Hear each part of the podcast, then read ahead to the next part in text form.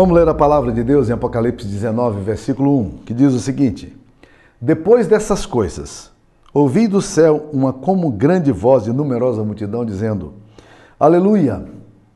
A salvação e a glória e o poder são do nosso Deus.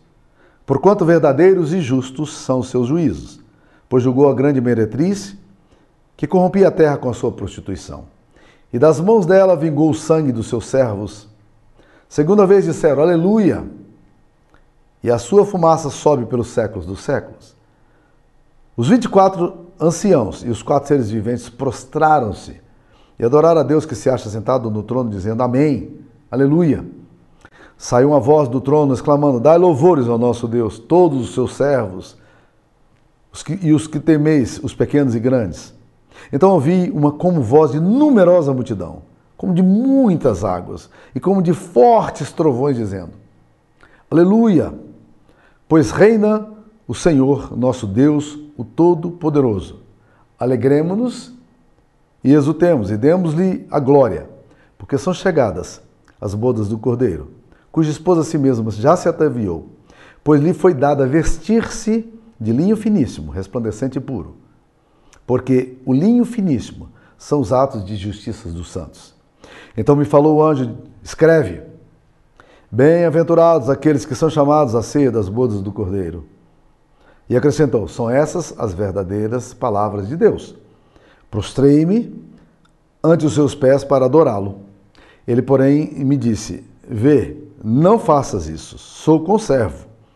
Conservo teu e dos teus irmãos que mantêm o testemunho de Jesus. Adora a Deus. Pois o testemunho de Jesus é o espírito da profecia. Esta é a palavra do Senhor. Meus queridos irmãos, você vai ver no céu, é, é, no livro de Apocalipse, muitas festas. Festa! É, é, é meio estranho pensar no céu com festa, não é mesmo? Não deveríamos. Não deveríamos. Porque quem não gosta de festa no Antigo Testamento é Faraó. Quando o povo fala, vamos fazer uma festa no deserto para adorar a Deus, ele fala, ah, esse povo está preguiçoso, está falando em festa, né? E Deus estava pedindo um, um, culto que era, na verdade, uma grande festa. No livro de Apocalipse você vai ver é, os céus em festa, e nesse capítulo, de forma específica, você vai ver o céu em festa. Depois dessas grandes coisas, ouvi no céu uma grande voz de numerosa multidão, aleluia, louvai a Deus. Então, por várias vezes no livro de Apocalipse, os céus experimentam momentos de alegria e celebração. Um deles aconteceu quando Satanás, o grande acusador, foi expulso, cessando a acusação que ele, fazia, que ele fazia constantemente, dia e noite, diante de Deus. E os céus celebraram esse fato, está lá no capítulo 12, versículo 7.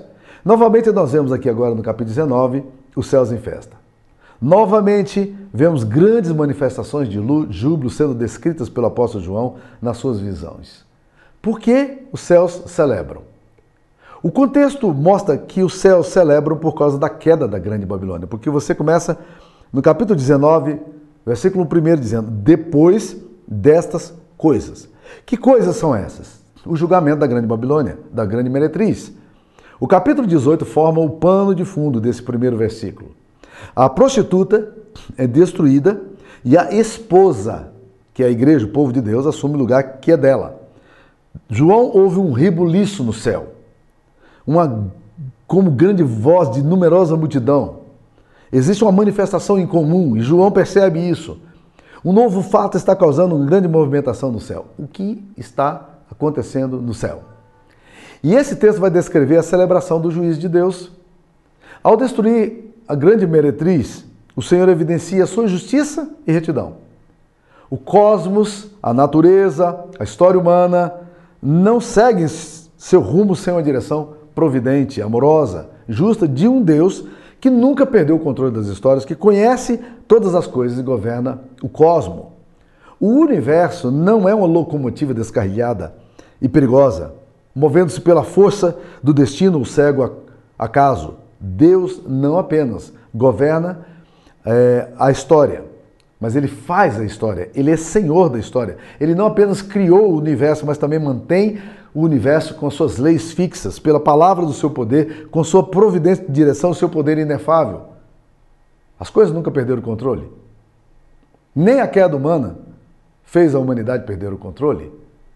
O homem se perdeu, mas Deus nunca se perdeu. O mundo não está entregue a uma sorte cega e desvairada. A história pertence ao Senhor. E o seu juízo vai se firmar no tempo determinado. Agora, dentro desse escopo de Deus para a história humana, é um tempo de celebração nos céus. Os céus encontram em festa. Aleluia! Louvem a Yahvé. A expressão aleluia significa exatamente isso. Aleluia! Louve a Israel. Louve a Yahvé. Essa é a tradução da palavra, que faz parte da liturgia hebraica. Esse termo não nos é estranho, por ser muito frequente no, também no livro de Salmos. Os céus encontram-se em grande júbilo, dando louvor a Yahvé, dando louvor a Deus. O termo aleluia aparece quatro vezes nessa passagem: versículo 1, versículo 3, versículo 4, versículo 6. E em nenhum outro lugar do Novo Testamento ela aparece com tanta presença. Isso nos revela quão importante é esse momento para o plano redentivo de Deus na história. Quem está louvando a Deus? Primeiro, nós vamos ver no versículo 1 que há uma numerosa multidão louvando a Deus. Ouvi no céu uma como grande voz de multidão, de numerosa multidão.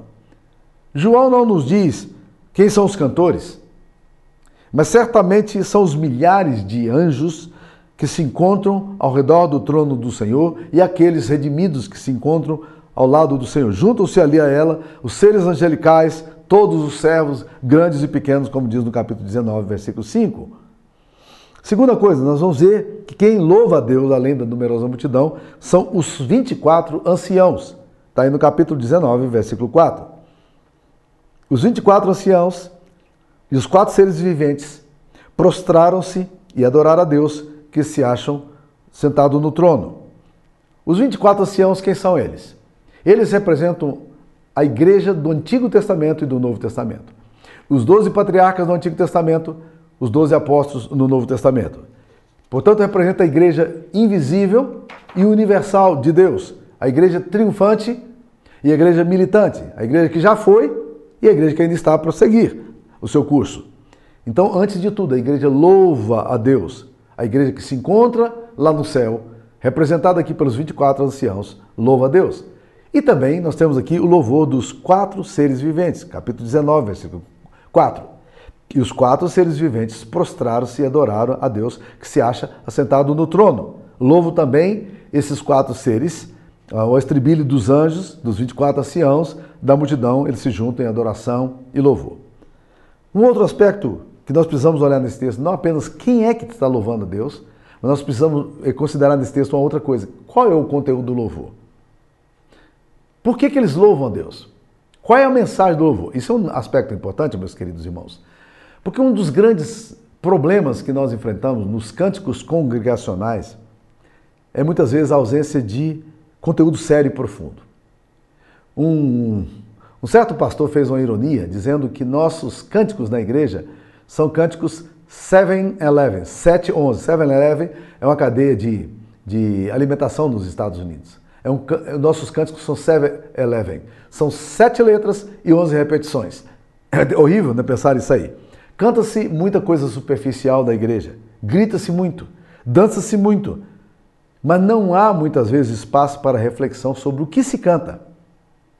Então nós precisamos, meus queridos irmãos, considerar a necessidade de termos um conteúdo ligado ao louvor. Louvor não é para catarse nossa. Louvor é para adoração e elogio a Deus, proclamação. Dizer quem Deus é, dizer o que Deus faz e anunciar isso a quem está ouvindo. Isso é louvor. O salmista Davi, ele diz no capítulo 33, versículo 3, uma coisa muito importante sobre louvor. Se você está conectado à música na sua igreja, preste atenção no que esse texto diz. Porque o texto lá diz: Louvai ao Senhor, tangei ao Senhor com arte e com júbilo. Louvai ao Senhor com arte e com júbilo. Ou seja, o que, que é a arte? A arte é beleza, é harmonia bem feita, é uma coisa bem preparada. E júbilo o que, que é? É alegria, é espontaneidade, é o louvor, a beleza do louvor. Certamente nós precisamos considerar isso quando nós cantamos, porque muitas vezes a gente canta sem arte com a péssima qualidade musical, com completo despreparo. Outras vezes temos, temos arte, mas não temos expressão de júbilo, então nós precisamos equilibrar isso aí. Uma outra coisa que nós precisamos entender é no nosso louvor e até na nossa oração é o que o apóstolo Paulo fala é, na primeira carta aos Coríntios, capítulo 14, versículo 15. Olha que texto interessante sobre, sobre louvor. O apóstolo Paulo fala aí: Cantarei com o espírito, mas também cantarei com a mente. Cantarei com o espírito, mas também cantarei com a mente. Até ele começa com a pergunta: Que farei, pois? Como é que eu farei? Cante com o espírito e cante com a mente. Eu já participei de muitos louvores nos quais as pessoas tinham espírito de adoração, mas parecia que tinham perdido a reflexão, o bom senso. As letras tão estranhas, tão absurdas, exageros tão absurdos, que você fala, de onde eles tiraram isso? Já vi muita música também, muito bem ensaiada, louvor inteligente, articulado, mas sem que houvesse essa esfera de júbilo, como o apóstolo Paulo está falando, cante com o espírito e cante com a mente, junta as duas coisas, né? Canta com nus, com inteligência, e canta também com pneuma, com, com espírito, mente e espírito precisam estar presentes no louvor. Então, um bom ponto de partida para a gente pensar sobre o conteúdo do louvor talvez seja esse texto aqui. Os céus estão em festa cantando louvores a Deus, então vamos aprender como é que os céus cantam. Vamos lá para o céu? Vamos ver o que, que a, os céus estão cantando? E aqui, meus queridos irmãos, quando você abre para ver o que os anjos cantam, o que os seres viventes cantam, o que os 24 anciãos cantam, o que essa multidão canta, vale a pena. Primeira coisa que vai, nós vamos perceber aqui. Eles louvam a Deus pelo seu julgamento. Capítulo 19, versículo, versículo 2 fala: Porquanto verdadeiros e justos são seus juízos pois julgou a grande meretriz que corrompia a terra com a sua prostituição e das mãos dela vingou o sangue do seu servo. Primeira coisa, por incrível que pareça, eles estão louvando a Deus pelo julgamento que Deus estabelece na história. O fato de Deus exercer sua justiça e julgar a prostituição da terra produz grande louvor. É sempre importante lembrar que prostituição, aqui nesse texto, não se refere a envolvimento sexual, mas a uma profanação da relação do homem com Deus. Prostituição é, num sentido estrito, um substituto do amor. Uma profanação da relação de um homem com a mulher, nesse caso a quebra do amor, ou anti-amor, que tenta manipular o amor verdadeiro e substituí-lo. Os seres celestiais não têm dificuldade, como nós, de entender a atitude de Deus em estabelecer o juízo e condenar ímpios e perversos. Pelo contrário, os seres celestiais, os céus, louvam a Deus com grande júbilo, porque sua justiça está sendo exercida. A justiça de Deus produz louvor. E nós precisamos aprender a fazer isso aí. O Deus que julga povo, os povos com equidade e julga as nações com a sua justiça reta e, e boa. Segunda coisa, eles louvam a Deus, está no versículo 7, eles louvam a Deus pelo grande evento que se dará nos céus. Olha aí. Aleluia! Alegremos-nos e exultemos e demos-lhe glória. Por quê? Por quê? Então a razão do louvor aí. Se primeiro é o juízo, eles louvam a Deus pelo julgamento que Deus exerce. Aqui eles estão louvando porque são chegadas as bodas do cordeiro, cuja esposa a si mesma se ataviou, por lhe foi dada vestir-se de linho finíssimo, resplandecente e puro, porque o linho finíssimo são os atos de justiça dos santos. Eles estão louvando a Deus porque finalmente a igreja de Cristo vai se encontrar com o seu esposo, que é Jesus. A celebração das nuvens, núpcias do Cordeiro. Para entendermos essa passagem, é interessante estudar como eram as celebrações de um casamento numa cultura judaica.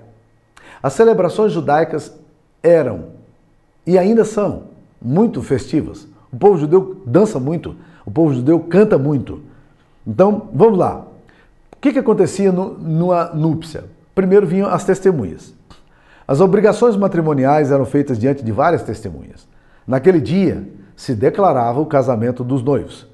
Do ponto de vista legal, eles já estariam casados a partir daí. Esse foi o caso de Maria e José. Quando José soube que Maria estava grávida, sem ter sexo com ele, ele, ele diz: Eu vou pular fora desse relacionamento, porque Maria, ainda que não tivesse tido sexo ainda com José, Maria, nesse momento, ela se tornou uma adúltera. Porque ela se envolveu com outro homem, tendo já um pacto de casamento com José. Ela era casada legalmente com José. E José resolve deixá-la secretamente, como nos diz Mateus 1,19. Isso é, ele tomaria uma posição que não causaria tanto escândalo e iria se divorciar dela. Ele poderia, inclusive, chamar os, os anciãos da cidade e apedrejá-la por causa do adultério dela. Na nossa cultura, o divórcio de José seria um casamento não consumado. Mas desde o primeiro momento em que ele, com as testemunhas, com seus familiares, se reuniu com Maria, eles estavam legalmente casados.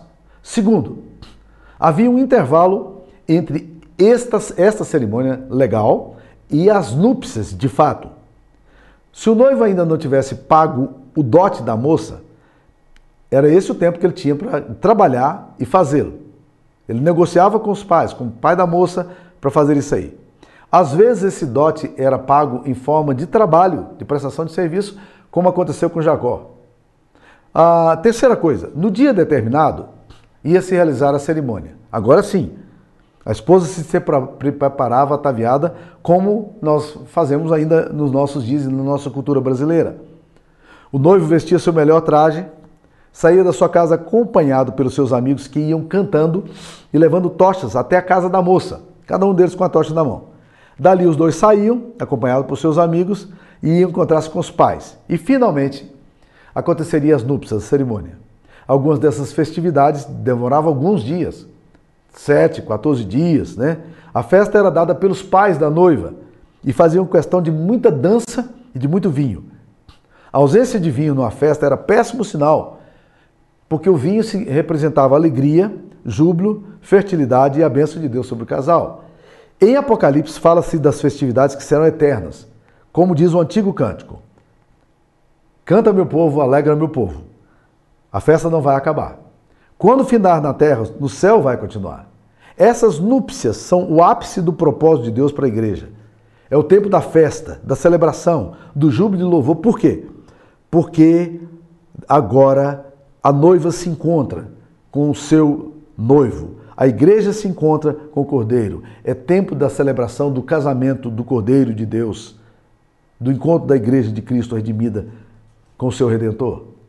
A Bíblia muitas vezes compara a união do povo de Israel com, com é, como se fosse uma, uma, uma, mulher. E no Novo Testamento, a, a igreja é considerada a noiva de Cristo Jesus.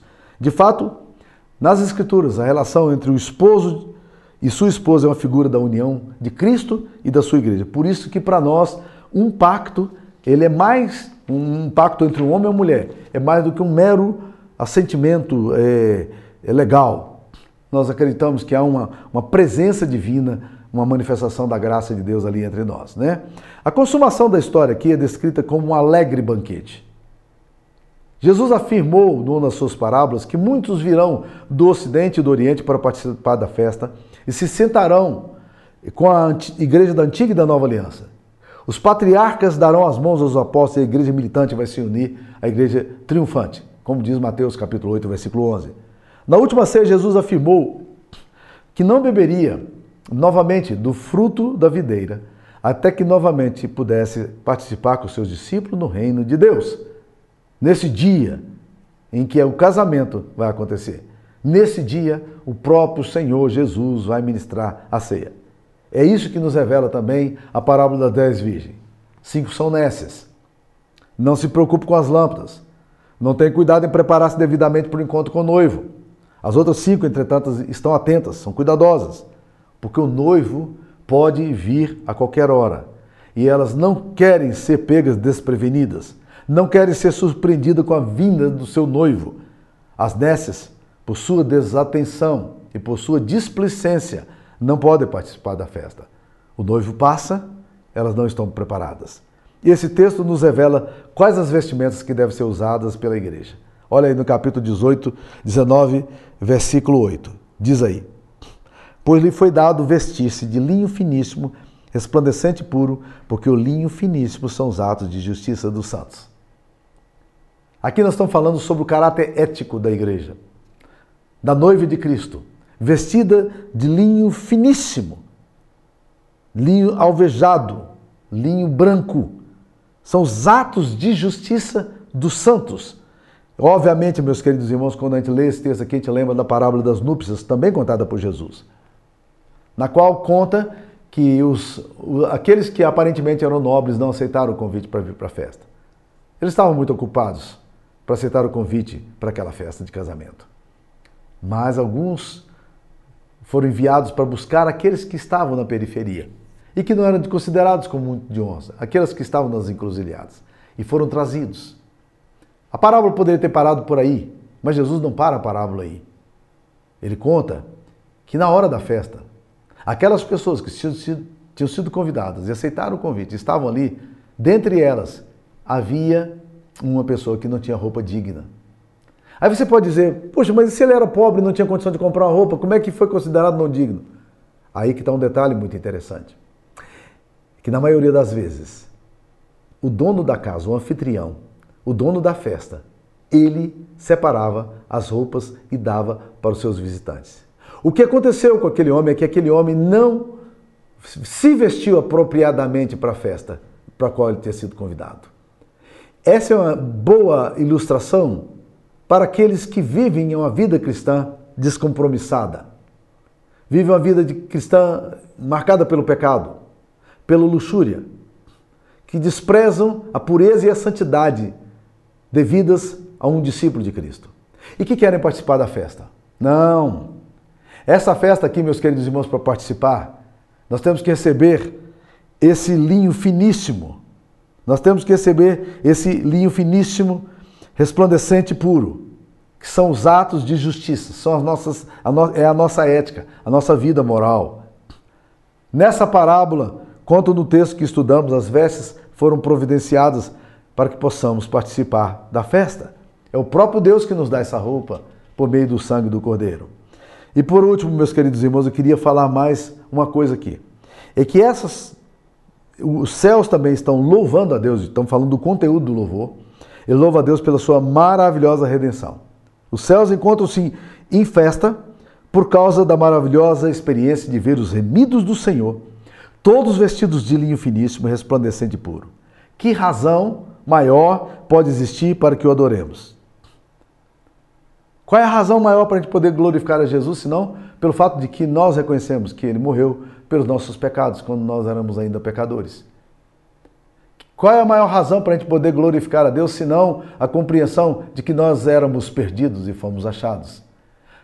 Qual seria a maior razão para a gente poder glorificar a Deus, senão a compreensão de que Ele nos redimiu, Ele nos santificou, ele nos justificou perante o Pai. Essa é a razão para o nosso louvor. E o céu está louvando exatamente por isso. Uma das músicas mais famosas dos Estados Unidos afirma-se que ela tem mais de 5 mil versões já. E ela é a segunda música mais cantada nos Estados Unidos. Só tem uma música que é mais cantada que ela, que é Parabéns para você, Happy Birthday to You. É, é Maravilhosa Graça. O homem que escreveu a música Maravilhosa Graça, ele era um dono de navio escravo, ganhava muito dinheiro. Ele pegava pessoas da África e trazia para a Inglaterra e vendia essas pessoas. Essa prática desumana, brutal e cruel aconteceu durante muito tempo no período da humanidade. E ele ganhava muito dinheiro com isso. As pessoas que eram roubadas dos seus lares e trazidas, jovens, força de trabalho bruto, e que eram trazidos e açoitados e acorrentados e colocados nos navios negreiros, a experiência era tão, tão insalubre e era tão, era tão angustiante que, para vocês terem ideia, cerca de metade das pessoas que, que vinham nesses navios morriam no meio do caminho e eram jogadas ao mar sem nenhum cortejo fúnebre. Esse homem, ele estava trazendo então o seu navio carregado de escravos. Uma grande tempestade bateu sobre o navio. E todos pensavam que eles iriam morrer naquele dia. Então o que, é que ele fez? Ele começou a orar. Ele que vinha de uma tradição cristã, mas que estava longe de Deus. Ele começou a ter choque com o seu próprio pecado. Ele começou a olhar para a sua própria vida de impureza. E uma profunda tristeza e arrependimento veio ao seu coração. E ele disse: Deus, se eu me safar dessa, se eu escapar dessa, eu nunca mais vou mexer com esse tipo de negócio. E foi o que aconteceu. Ele se tornaria depois um pregador e um grande músico. E ele escreveu então a música Maravilhosa Graça que diz: Ó graça imensa de Jesus que salva um miserável como eu. Eu antes era perdido, agora sou salvo. Eu era cego, mas agora posso ver. Que motivo maior pode haver para louvar a Deus senão o reconhecimento de que Ele tirou a nossa roupa de maltrapilho e Ele colocou em nós um linho finíssimo. Mas existe mais uma coisa aqui, meus queridos irmãos, que a gente também precisa louvar a Deus. Isso está implícito em todos os textos. As pessoas dos céus, céus louvam a Deus por causa do domínio que ele tem. Capítulo 19 vai mostrar isso de uma forma maravilhosa, porque no capítulo 19, versículo 1 diz: Aleluia! A salvação e a glória e o poder, e o poder. Quem tem o poder é o nosso Deus. Então nós vamos louvá-lo porque ele tem o poder. Na verdade, a consumação da história, que em Apocalipse sempre significa consumação do plano de redenção, já foi declarada. O reino deste mundo se tornou do Senhor e do seu Cristo. Apocalipse 11, versículo 15. Contudo, o acontecimento escatológico definitivo acontecerá quando Cristo voltar. Mas a garantia da vitória do Cordeiro é tão grande que eles anunciam e celebram antecipadamente a vitória do Senhor por causa do seu domínio absoluto e inquestionável nas esferas celestiais. Do Senhor é a terra e tudo que nela se contém. O mundo e os que nele habitam, diz o Salmo 24, versículo 1. Embora não possamos ver todas as coisas sujeitas a Deus, como diz Hebreus 2, 2 8. Ele é o Rei dos Reis, ele é o Senhor dos Senhores. Olha o capítulo 19, versículo 16 tem no seu manto e na sua coxa um nome inscrito: Rei dos Reis e Senhor dos Senhores. Ele é o Rei dos Reis. Ele é o Senhor dos Senhores. João está narrando antecipadamente um acontecimento que se dará, cuja realidade já é um factual, já, é, já existe, mas que ainda não é presente. Os poderes humanos e demoníacos ainda precisam ser destronados para que o Senhor reine absoluto mas ele já é Senhor absoluto. Ele tem todas as coisas pela palavra do seu poder. Então, meus queridos, para concluir, nós precisamos de uma compreensão maior de quem é o rei a quem servimos. É por isso que o céu celebra com tanta alegria. Nós precisamos também entender que o tempo do juízo é chegado.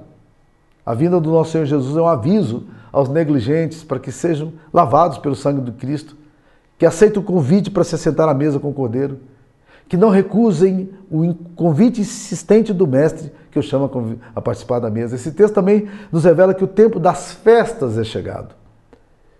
Nós precisamos resgatar a expectativa da alegria do reino de Deus, do chamado do Senhor para a nossa vida. É por isso que a gente diz: Maranata, vem, Senhor Jesus. A igreja tem pouca expectativa da volta do Cordeiro. Eu gosto de ouvir os, os hinos antigos como eles falam do céu, da alegria do céu, encontro com o céu. Não será uma experiência de angústia, mas de grande alegria. E nós precisamos resgatar também uma dimensão mais profunda de adoração e louvor comunitário em nossas comunidades, como nós vimos aqui. Um conteúdo certo de louvor pelo domínio de Deus, pelo resgate de Deus, pela vitória sobre as trevas. Que coisa maravilhosa. Portanto, meus queridos irmãos, os céus aqui se encontram em festa. Dai louvores ao nosso Deus. Capítulo 19, versículo 5 a 8. Dai louvores ao nosso Deus, todos os seus servos, os que temeis, os pequenos e grandes. Então ouvi uma voz como de numerosa multidão, como de muitas águas, como de fortes trovões, dizendo: Aleluia! Pois reina o Senhor, nosso Deus, o Todo-Poderoso. Alegremos e exultemos e demos-lhe glória, porque são chegadas as bodas do Cordeiro, cuja esposa a si mesmo se, estaviou, se ataviou. Queria ler uma historinha no final, vou ler rapidamente. Vamos lá. O título é Os céus não podem esperar. Um homem e uma mulher viveram quase 60 anos casados e morreram tragicamente num acidente de carro. Eles tiveram boa saúde nos últimos anos, principalmente porque ela era extremamente cuidadosa com a comida e a prática de exercício. Quando chegaram aos portões dourados do céu, São Pedro os levou à mansão deles, que tinha um bonito jardim, uma linda cozinha e um banheiro com a jacuzzi. Ainda exclamando de encanto e surpresa, Aquele homem perguntou a São Pedro: São Pedro, quanto custa morar aqui nessa casa? São Pedro olhou para ele e disse: É de graça. Vocês estão no céu. No dia seguinte, eles foram a um evento que estava acontecendo perto da sua casa e era um campeonato de golfe. Ele era apaixonado com golfe. Descobriram que poderiam participar daquele evento e o velho homem, como sempre, perguntou: Quanto vai custar a manutenção dessas gramas, desse lindo lugar? E São Pedro respondeu: É de graça. Isso aqui é o céu. No outro dia, eles foram participar de um grande e luxuoso banquete que estava sendo oferecido com todo tipo de comida. O velho perguntou novamente: quanto vai custar para comer? E Pedro, então, responde com certa admiração e exasperação: Você ainda não entendeu? Isso aqui é céu, isso aqui é tudo de graça. O velho olhou para o lado e disse: Muito bem. Onde estão as mesas com comida sem gordura e sem açúcar, com a baixa taxa de colesterol? Pedro olha para ele e diz: Hã? Essa é a melhor parte. Você pode comer o tanto que quiser aqui no céu e você nunca vai ficar gordo e nem vai adoecer. Isso aqui é céu. Inesperadamente, aquele velho homem reagiu com indignação. Pegou o chapéu dele, jogou no chão, pisou. Pedro e a mulher tentaram acalmá-lo e perguntaram por que ele estava tão irado. E o velho olhou para sua esposa, zangado, e disse: A culpa é sua. Se não fosse a sua excessiva preocupação com nossa saúde e com aqueles malditos pratos sem colesterol e açúcar, aqueles exercícios sufocantes que nós tínhamos que fazer, nós poderíamos ter chegado no céu há 10 anos atrás. Eu estou com raiva de você. Bem, meus queridos irmãos, o céu está em festa. Canta, meu povo, alegra, meu povo, que a festa não vai acabar. Quando findar na terra, no céu vai continuar. Deus nos abençoe. Ó Deus, aplica a tua palavra ao nosso coração, ensina-nos a viver em santidade, expectativa e louvor o teu nome. Em Cristo Jesus nós oramos. Amém. Deus abençoe você, meu irmão, minha irmã.